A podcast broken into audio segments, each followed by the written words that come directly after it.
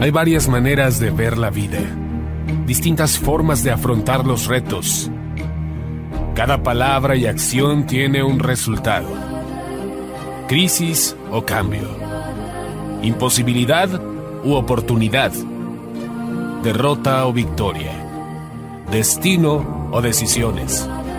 Culpabilidad o responsabilidad. Mentira o verdad. Víctima o vencedor. La diferencia se marca en los pensamientos, las ideas y las acciones. Esto es Mensajes de Victoria con Marco Tulio Carrascosa.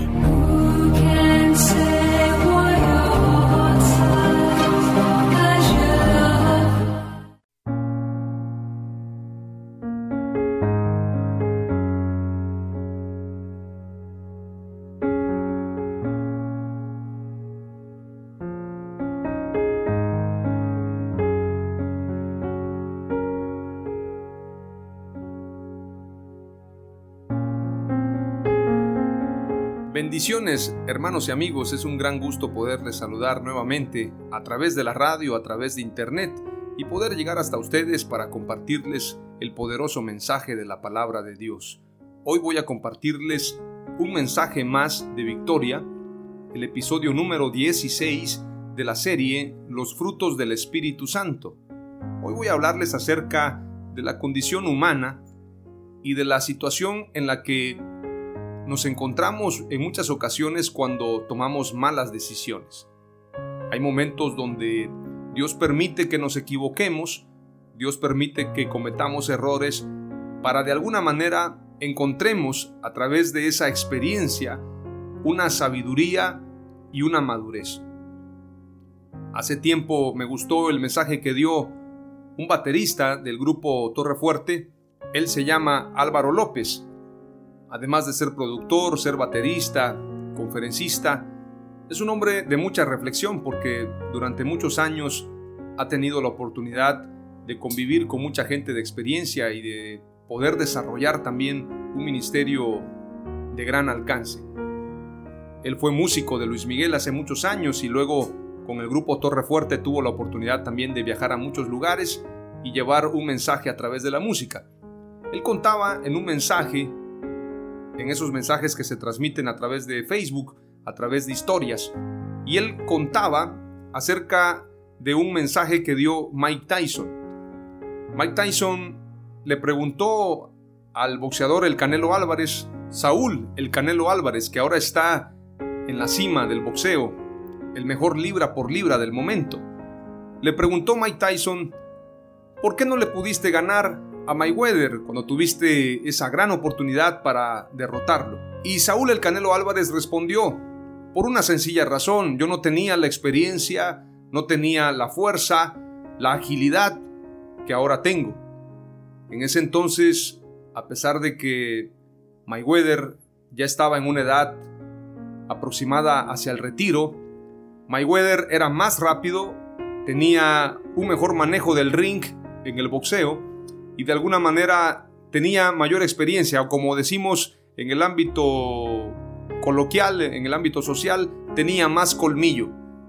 Además de esto era más ágil y su pelea la hizo a base de puntos. Aunque no logró noquearme, sí logró golpearme muchas veces y de alguna forma ese puntaje le contó para ganarme. Y eso tengo que reconocerlo, Mayweather fue mejor que yo en esa pelea. Y el Canelo Álvarez dijo que esa pelea le marcó para decidir ser mejor. Entonces Mayweather fue usado precisamente en la vida de Saúl el Canelo Álvarez para convertirse en el campeón que hoy es. Y precisamente Mike Tyson le dijo, da gracias a Dios porque esa experiencia te ayudó a ser el que hoy eres. Sin esa pelea, sin esa derrota, tú no te hubieses convertido en el campeón que hoy eres y en el lugar donde hoy estás, tú no estarías si no hubiese sido por esa pelea. Precisamente, cada circunstancia de la vida nos permite llegar hacia un lugar. Hay momentos de gloria, hay momentos de alegría, pero también dentro de nuestra historia, dentro de nuestro plan de vida, van a haber momentos difíciles. Y Dios permite que nos equivoquemos, así como un padre, cuando su hijo se cae, sea un bebito, sea un niño de dos o tres años, aconsejan que cuando el niño se cae, si no fue un golpe fuerte el que recibió, dejar que el niño se levante, que el niño desde muy pequeño vaya fortaleciéndose tanto emocionalmente como físicamente. También es muy importante señalar que hay padres que cuidan excesivamente a sus hijos y les provocan un daño. Cuando tratan de cuidarlos en todo, de alguna manera vuelven a esos niños inútiles. Hay papás que a sus hijos le dan todo. No les enseñan a trabajar, no les enseñan a ser mejores, no les enseñan a prepararse. En una ocasión entrevistaron a Mel Gibson y le preguntaron cómo era su condición en cuanto a ser un millonario, ser un hombre que, además de ser famoso, había alcanzado el éxito y después de esta gran película, La Pasión de Cristo, que logró superar a muchas películas en cuanto a taquillas.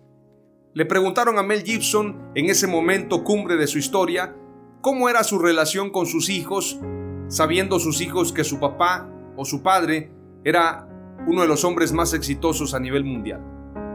Y Mel Gibson respondió de una manera magistral que debería aplicarse a nuestras vidas. Mel Gibson dijo, yo me comporto con ellos como un verdadero padre y les hago saber a ellos que a mí me costó el llegar a donde hoy estoy.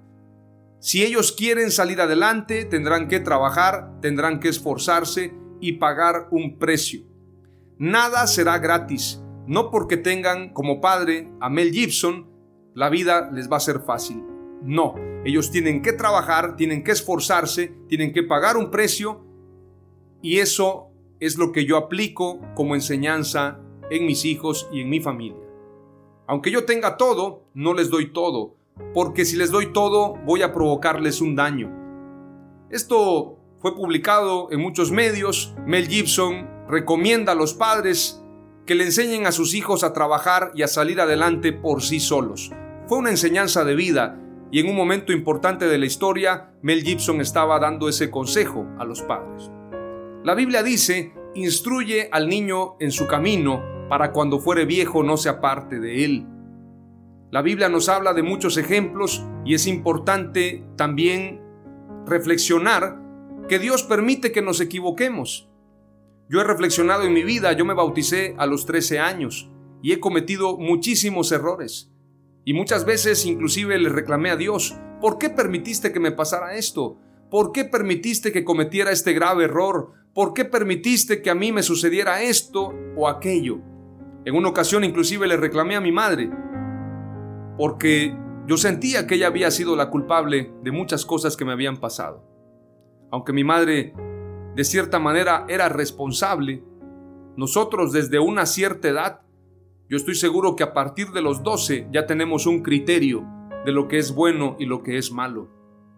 Ya decidimos qué hacer con nuestras vidas, aunque legalmente y políticamente o bien socialmente a partir de los 18 podemos tomar decisiones, la verdad es que a partir de los 12 ya tenemos un uso de razón. La Biblia dice que Jesús se apartó de sus padres y se fue al templo a enseñar, y sus padres lo buscaban. Y cuando lo encontraron, yo estoy seguro que le hicieron un reclamo o un regaño. ¿Dónde estabas? ¿Por qué te has perdido?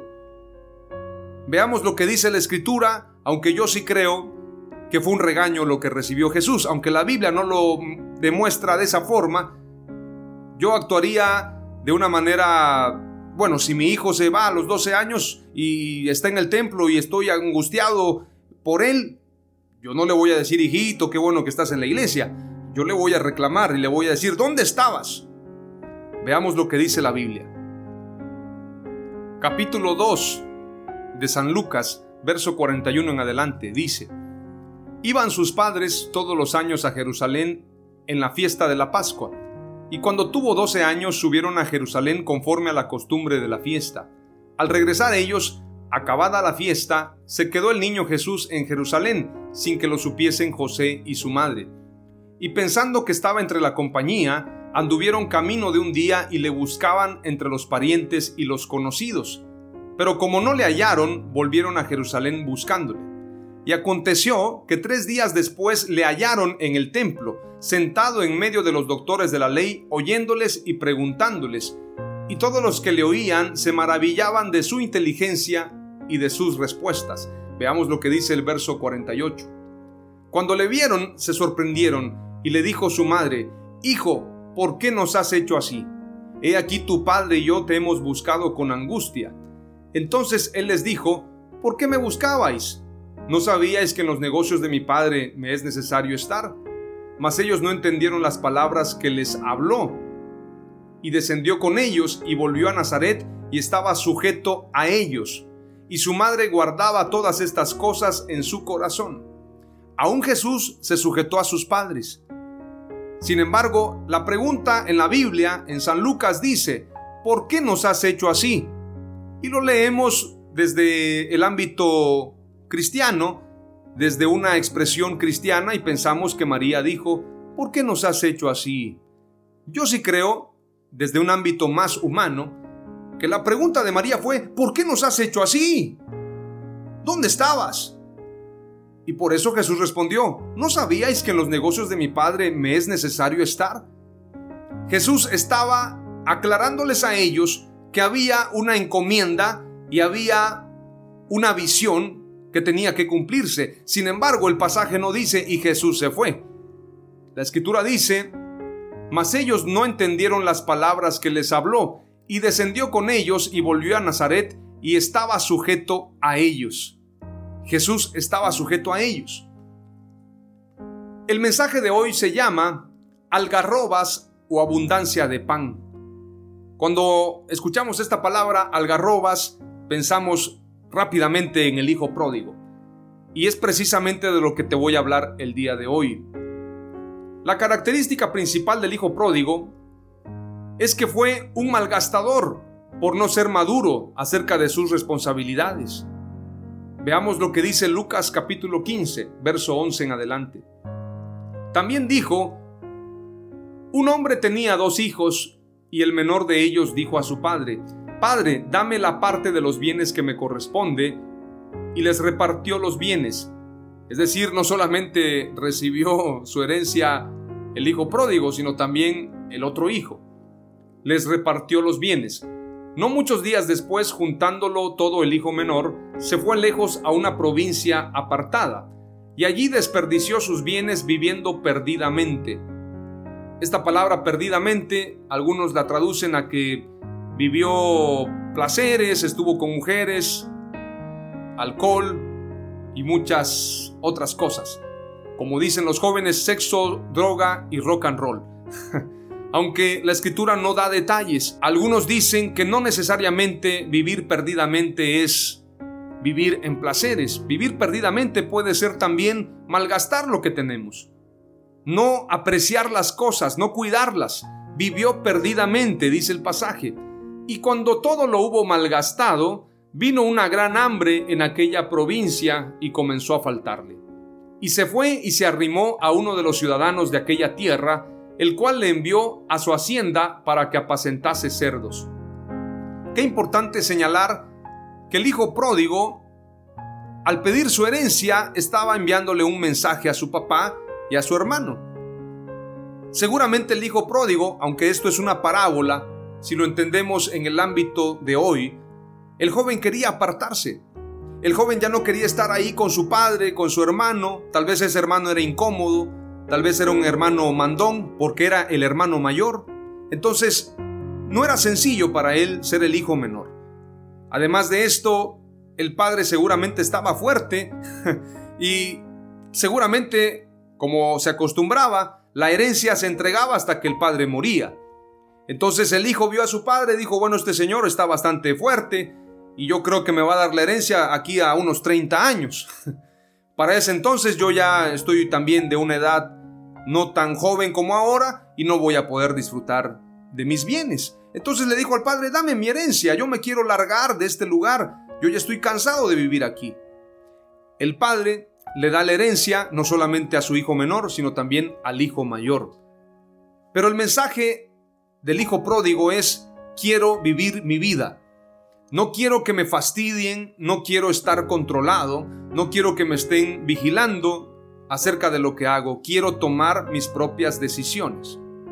Algunos saben que en Israel, para que un hijo menor pidiese una herencia, tenía que estar dispuesto a perderlo todo o a renunciar en este caso a su familia. Probablemente el hijo menor no tenía una edad de madurez porque era un malgastador. Él no sabía lo que costaban las cosas. Yo he sido un malgastador. Yo recuerdo y podría testificarles, amados hermanos, que he tenido mucho dinero si yo hiciera un cálculo por año, cuánto produje y cuánto dinero he tenido, fácilmente yo podría haber construido 20 casas. 20 casas de la fecha de mi producción de trabajo hasta el día de hoy. Y no con esto les estoy diciendo que no posea nada, pero sí hubieron años de malgastar, años de gastar el dinero en lo que fuera, de regalarlo inclusive. Porque al final de cuentas yo decía, es dinero y el dinero va y viene, entonces yo le daba al que necesitaba. Y parecía que la gente adivinaba cuando yo tenía dinero. Dicen por ahí que el amor y el dinero no se puede ocultar. Y había gente que me decía, fíjate que tengo una necesidad, un familiar tiene un problema. Yo decía, tengo este dinero y en lugar de estar pensando en viajes o en tantas cosas, voy a ayudar a alguien. Y entonces malgasté mucho dinero. Tuve una temporada de mucha producción y de poca administración, de poco ahorro. Entonces me identifico con este hombre, con este hijo menor, el hijo pródigo, porque malgasta no solamente sus bienes, sino malgasta su tiempo, malgasta su vida. Y precisamente la característica principal de los pródigos, como lo dice la palabra, pródigo significa malgastador. ¿Qué estás malgastando hoy? ¿Estás malgastando una relación? ¿Estás malgastando tu salud? ¿Estás malgastando tu tiempo? ¿Estás malgastando tus contactos? Hay gente que tiene muchos contactos y los malgasta platicando de cualquier cosa menos de cosas importantes. ¿En qué estás malgastando tu vida? ¿En qué eres un pródigo? ¿En qué estás malgastando tu tiempo? ¿En qué estás malgastando tus energías? Porque si te identificas con el hijo pródigo por ser un malgastador, tienes que saber qué es lo que estás malgastando. A lo mejor sea dinero, a lo mejor sea tiempo, a lo mejor sean fuerzas, energías. Hay gente que se malgasta viendo el progreso de los demás. Hay gente que se malgasta en la política. Si gana un partido o gana el otro, si pierde un candidato o pierde el otro. Hay gente que se malgasta en temas de discusión, en debates. Y resulta que, como dijo el rey Salomón, todo es vanidad todo es un malgastar. Porque inclusive el que construye una casa no sabe que el que la va a disfrutar pueda ser otro. Malgastó su tiempo construyendo una casa y te lo digo literal. Hay gente que trabaja, trabaja, trabaja, acumula riquezas, hace negocios, es famoso. Pero de repente sucede algo y pierde todo. O inclusive puede perder la vida o la salud. Y viene otro y dice el rey Salomón, daría lo que fuera porque esta injusticia debajo del cielo sea cambiada. Que no disfrute y que no reciba una herencia alguien que no pagó el precio. Veamos lo que dice Eclesiastés capítulo 2, verso 14 en adelante. El sabio tiene sus ojos en su cabeza, mas el necio anda en tinieblas. Pero también entendí yo que un mismo suceso acontecerá al uno como al otro. Entonces dije yo en mi corazón, como sucederá al necio, me sucederá también a mí. ¿Para qué pues he trabajado hasta ahora por hacerme más sabio? Y dije en mi corazón que también esto era vanidad. Porque ni del sabio ni del necio habrá memoria para siempre, pues en los días venideros ya todo será olvidado, y también morirá el sabio como el necio. Aborrecí por tanto la vida, porque la obra que se hace debajo del sol me era fastidiosa, por cuanto todo es vanidad y aflicción de espíritu. Asimismo aborrecí todo mi trabajo que había hecho debajo del sol, el cual tendré que dejar a otro que vendrá después de mí. Y quién sabe si será sabio o necio el que se enseñoreará de todo mi trabajo, en que yo me afané y en que ocupé debajo del sol mi sabiduría. Esto también es vanidad. Volvió por tanto a desesperanzarse mi corazón acerca de todo el trabajo en que me afané y en que había ocupado debajo del sol mi sabiduría. Que el hombre trabaje con sabiduría y con ciencia y con rectitud y que haya de dar su hacienda a hombre que nunca trabajó en ello también esto es vanidad y mal grande. Porque ¿qué tiene el hombre de todo su trabajo y de la fatiga de su corazón con que se afana debajo del sol? Porque todos sus días no son sino dolores y sus trabajos molestias. Aún de noche su corazón no reposa. Esto también es vanidad. Termina diciendo el verso 24. O bueno, voy a terminar yo diciendo en el verso 24. No hay cosa mejor para el hombre sino que coma y beba y que su alma se alegre en su trabajo. También he visto que esto es de la mano de Dios. Lo está diciendo Salomón, el sabio Salomón. De cierta manera, el hijo pródigo fue sabio. No fue un tonto totalmente porque él aprovechó sus bienes para disfrutar. El único gran detalle es que esos bienes se acabaron. porque probablemente el hijo pródigo fue más sabio que el otro hijo, desde una perspectiva de disfrutar, porque bueno, yo conozco gente que tiene mucho dinero y no disfruta. Hay gente que no sabe lo que es viajar a un resort cinco estrellas teniendo el dinero para hacerlo. Hay gente que no sabe lo que es viajar por Europa teniendo el dinero para hacerlo. Hay gente lo que no sabe lo que es sentarse en un restaurante de lujo, que lo atiendan como un rey, como una reina, teniendo el dinero para hacerlo. Entonces, ¿para qué tienen tanto dinero si no lo disfrutan? ¿Para qué tienen tanto dinero en el banco, millones y millones, y no saben lo que es compartir, lo que es hacer una fiesta? Conozco mucha gente así. Entonces el hijo pródigo no es tan tonto. Sin embargo, sus decisiones lo llevaron a vivir consecuencias. Y esas consecuencias fueron importantísimas en su vida para reencontrarse con su padre y reencontrarse consigo mismo. La primera palabra clave que te comparto es desperdiciar y malgastar nos llevará a mendigar. El hijo pródigo llegó a ser un mendigo porque malgastó todo, llegó a no tener nada. Por eso dice el pasaje, cuando todo lo hubo malgastado, vino una gran hambre en aquella provincia. Es decir, si no hubiese llegado una gran hambre, probablemente no le hubiese pasado esto. Pero como llegó una gran hambre y comenzó a faltarle, fue y se arrimó a uno de los ciudadanos de aquella tierra, el cual le envió a su hacienda para que apacentase cerdos. ¿Qué trabajo fue hacer? Apacentar cerdos. Un trabajo nada limpio, porque si apacienta cerdos, es decir, los alimenta, los cuida, los lava, los prepara y obviamente les tiene que atender. Y ese lugar pues no es un lugar limpio. Los cerdos están en lugares sucios, en lugares llenos de lodo. Entonces seguramente el hijo pródigo no solamente estaba sucio, no solamente estaba en una condición difícil, después de haberlo tenido todo, ahora estaba apacentando cerdos. El estómago vacío del hijo pródigo nos habla de su condición de hambre y de dolor.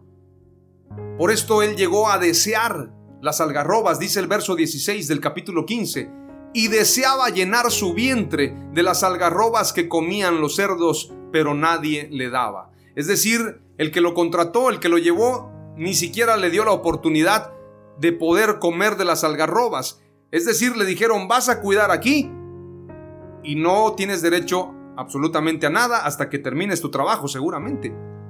En ese momento le iban a pagar.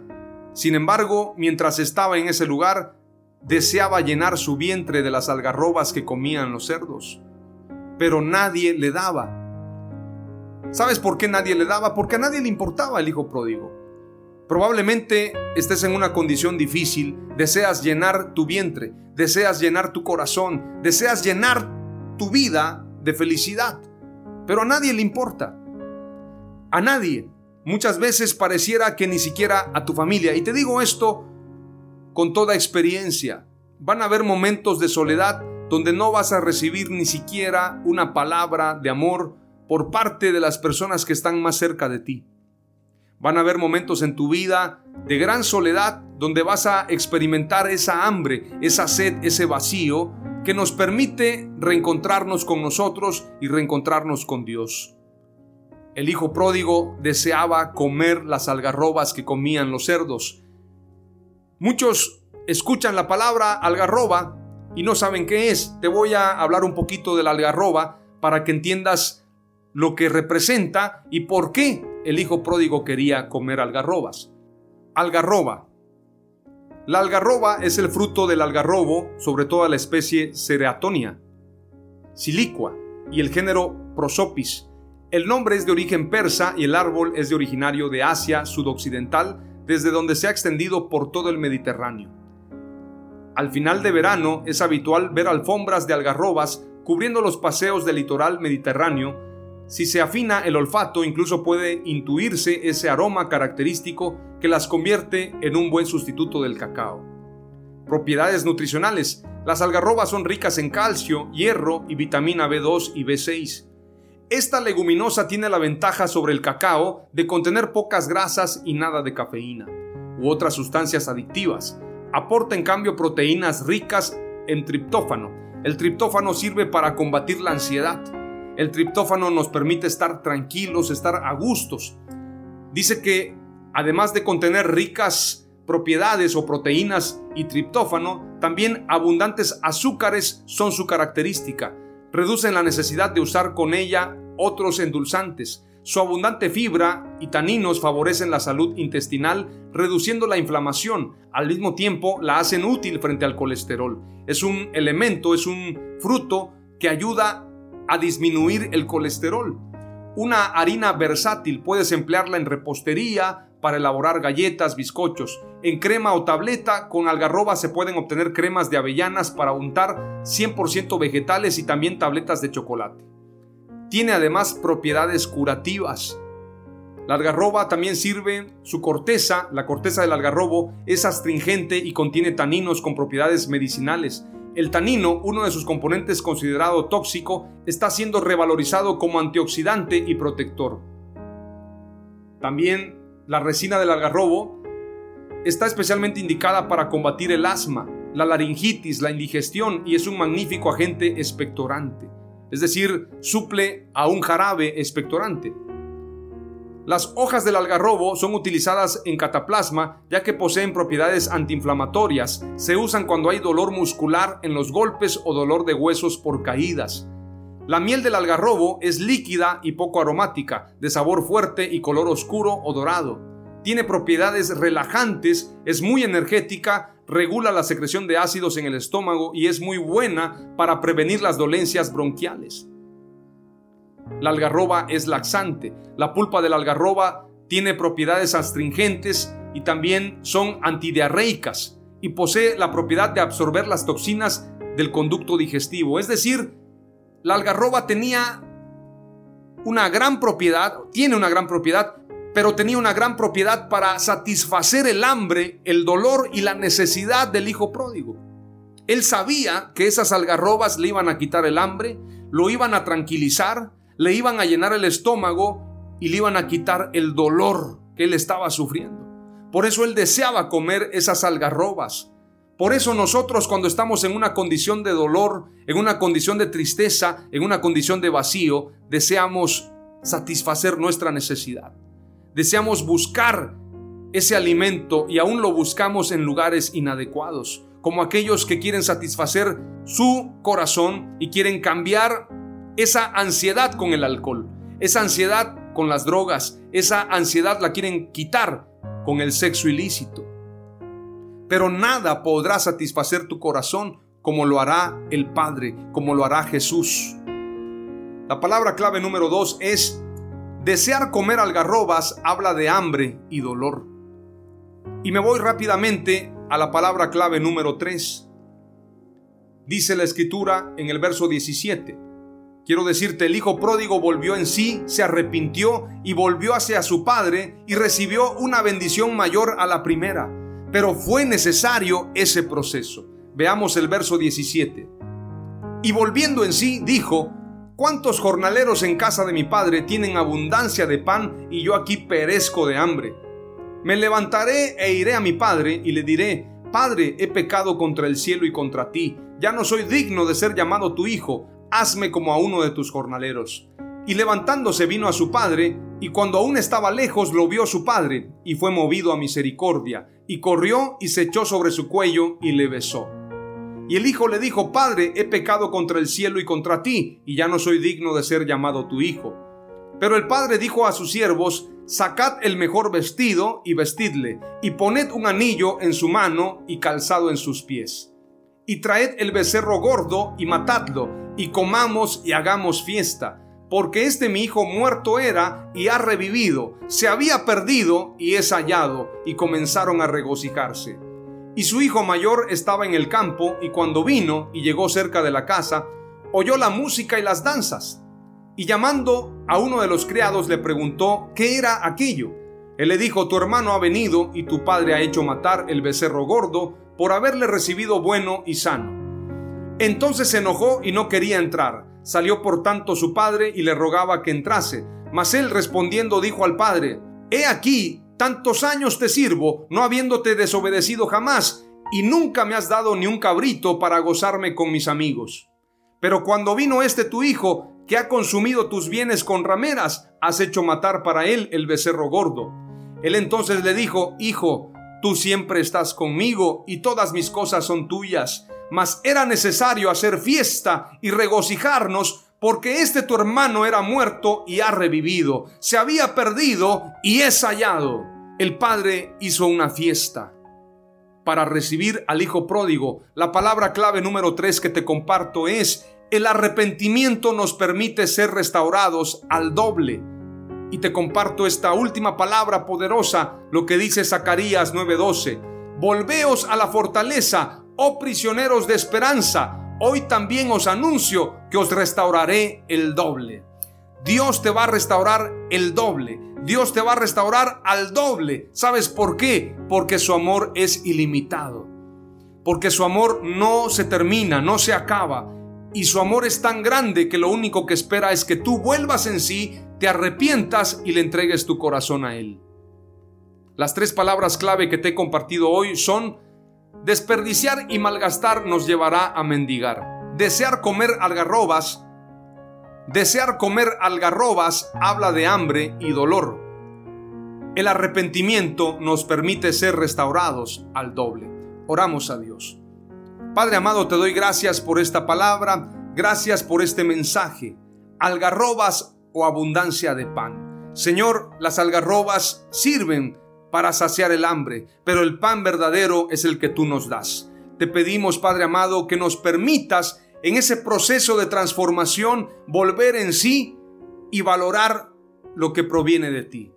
Valorar ese pan que descendió del cielo, valorarte a ti y solamente a ti, Señor. Hoy nos arrepentimos por haber malgastado todo, por haber malgastado nuestras vidas, haber malgastado nuestro tiempo, haber malgastado nuestras fuerzas, nos volvemos a ti, Señor, y te pedimos que nos concedas entrar en ese reposo que solamente da tu presencia.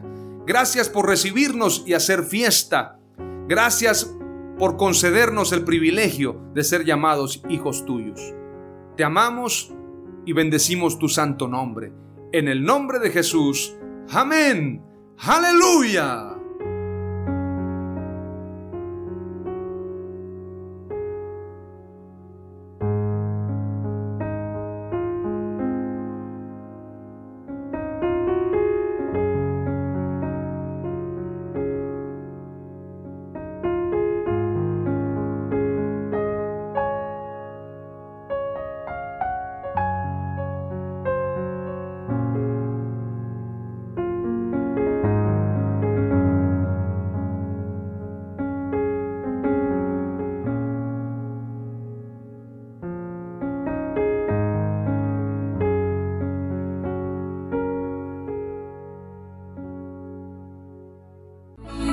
Esto fue Mensajes de Victoria con Marco Tulio Carrascosa. Gracias por escucharnos y seguirnos en nuestras redes sociales. Si deseas invitarnos a tu ciudad, escríbenos por inbox o al WhatsApp 961 66 882 99 961 66 882 99.